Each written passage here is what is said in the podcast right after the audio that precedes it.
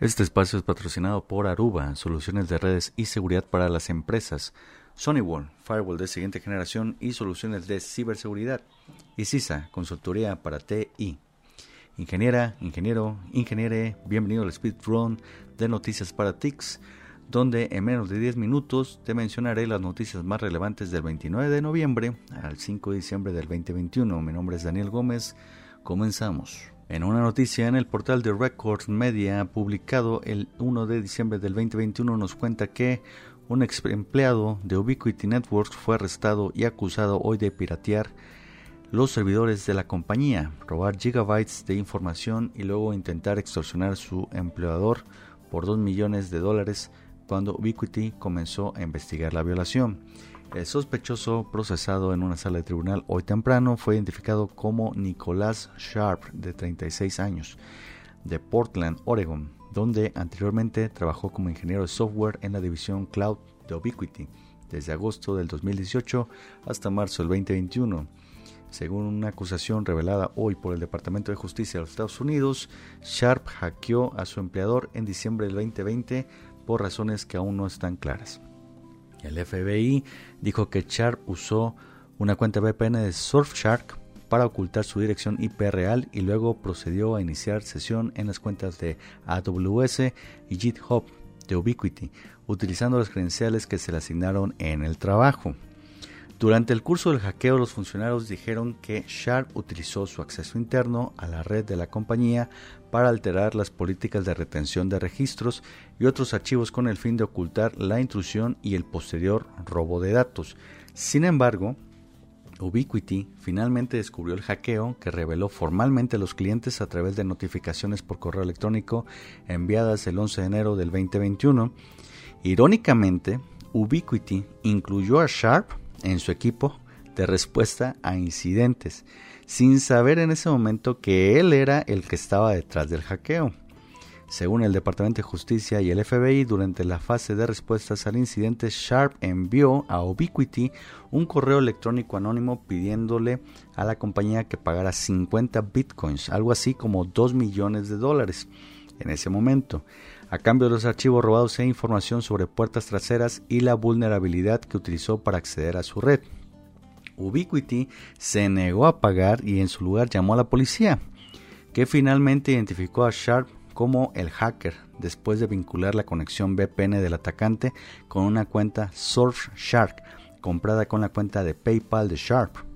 Además, la conexión VPN también falló durante la intrusión exponiendo temporalmente la dirección IP real del atacante, que las autoridades también vincularon a Sharp. Las autoridades dijeron que confrontaron a Sharp con sus hallazgos el 24 de marzo, cuando también registraron su casa y confiscaron dispositivos, pero el sospechoso negó cualquier irregularidad, incluso afirmó que alguien más podría haber usado su cuenta personal de PayPal para pagar la VPN de Surfshark utilizada en el ataque. Días después de que el FBI allanó su casa, los investigadores dijeron que Sharp continuó su racha de malas decisiones y se hizo pasar por un denunciante perdón, y se acercó a los medios de comunicación para plantar historias dañinas sobre el catastrófico hackeo de Ubiquiti y sus consecuencias. La historia, que apareció inicialmente en Krebs On Security el 30 de marzo, fue recogida más tarde por otros medios importantes y llevó a que las acciones de Ubiquiti cayeran más del 20%, perdiendo la compañía más de 4 mil millones en capitalización del mercado. Días después, Ubiquiti confirmó el intento de extorsión y sabiendo en ese momento que Sharp estaba detrás del hackeo, insinuó su identidad en un comunicado alegando que tiene evidencia bien desarrollada de que el perpetrador es un individuo con un conocimiento intrincado de su infraestructura en la nube. La compañía despidió a Sharp días después y el sospechoso ahora enfrenta 37 años de prisión por cuatro cargos separados como piratería, extorsión, fraude electrónico y mentir a un agente del FBI. Continuamos. No te puedes perder por ningún motivo la charla magistral para directivos del ingeniero Leonardo Ledón, gerente de talento y ciberseguridad en IJALTI. El ingeniero nos platicará de un tema muy familiar para él que ha titulado Cómo generar un ecosistema seguro, teniendo como prioridad la integridad de tu información. Esta charla está dirigida a CEO y CIOs de corporaciones de todos los niveles. Se llevará a cabo el 15 de diciembre del 2021 a las 11 horas. Esta charla es patrocinada por CISA Consultores. El link para el registro se encuentra en la descripción de este podcast. Continuamos. El New York Times reporta el 5 de diciembre los expertos en ciberseguridad que rastrean el dinero pagado por las empresas estadounidenses a las bandas rusas de ransomware descubrieron que condujo a una de las direcciones más prestigiosas de Moscú. Cuando los cibersotéuticos rastrearon los millones de dólares que las empresas, los hospitales y los gobiernos de las ciudades estadounidenses han pagado a los extorsionadores en línea en dinero de, de rescate, hicieron un descubrimiento revelador. Al menos parte de ellos pasó por una de las direcciones comerciales más prestigiosas de Moscú. La administración de Biden también se ha centrado en el edificio Federation Tower East, el rascacielos más alto de la capital rusa.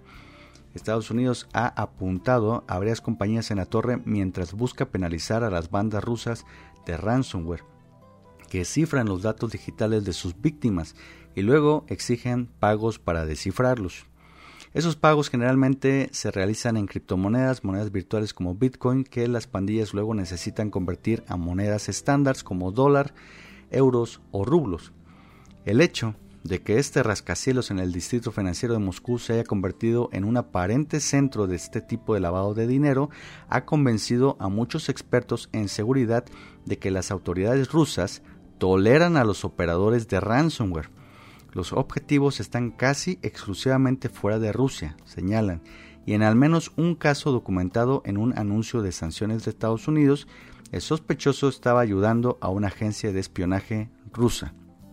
Dice mucho, dijo Dmitry Smalyanets, un experto en inteligencia de amenazas de la firma de ciberseguridad Recorded Future, con sede en Massachusetts. La policía rusa generalmente tiene una respuesta, no hay ningún caso abierto en la jurisdicción rusa. No hay víctimas. ¿Cómo espera que procesemos a estas personas honorables? El cibercrimen es solo uno de los muchos problemas que alimentan las tensiones entre Rusia y Estados Unidos, junto con la acumulación militar rusa cerca de Ucrania y una reciente crisis migratoria en la frontera entre Bielorrusia y Polonia.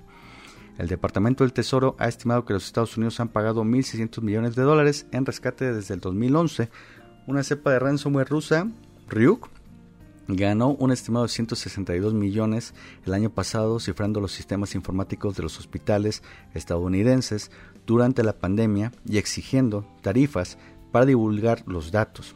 Según Chainalysis, Chainalysis una compañía que rastrea las transacciones de criptomonedas. Los funcionarios estadounidenses señalan a personas como Maxim Yakubets, un flaco de 34 años a quien Estados Unidos ha identificado como un capo de una importante operación de delito cibernético que se hace llamar Evil Corp. Pero después de que el Departamento de Estados Unidos anunciara una recompensa de 5 millones de dólares por información que condujeran a su arresto, Jakubets apareció solo para hacer alarde de su impunidad en Rusia. Fue fotografiado conduciendo en Moscú un Lamborghini parcialmente pintado de amarillo fluorescente. El grupo de presuntos intercambios en Federation Tower East, reportado por primera vez el mes pasado por Bloomberg News, ilustra aún más cómo la industria rusa de ransomware se esconde a plena vista. Se despide su amigo Daniel Gómez y recuerda que si tienes algún proyecto de ciberseguridad o telecomunicaciones puedes comunicarte con nosotros. Ingresa a cisaconsultores.mx donde encontrarás nuestros datos de contacto. Saludos desde la Tierra del Tequila. Nos vemos la siguiente semana. Bye bye.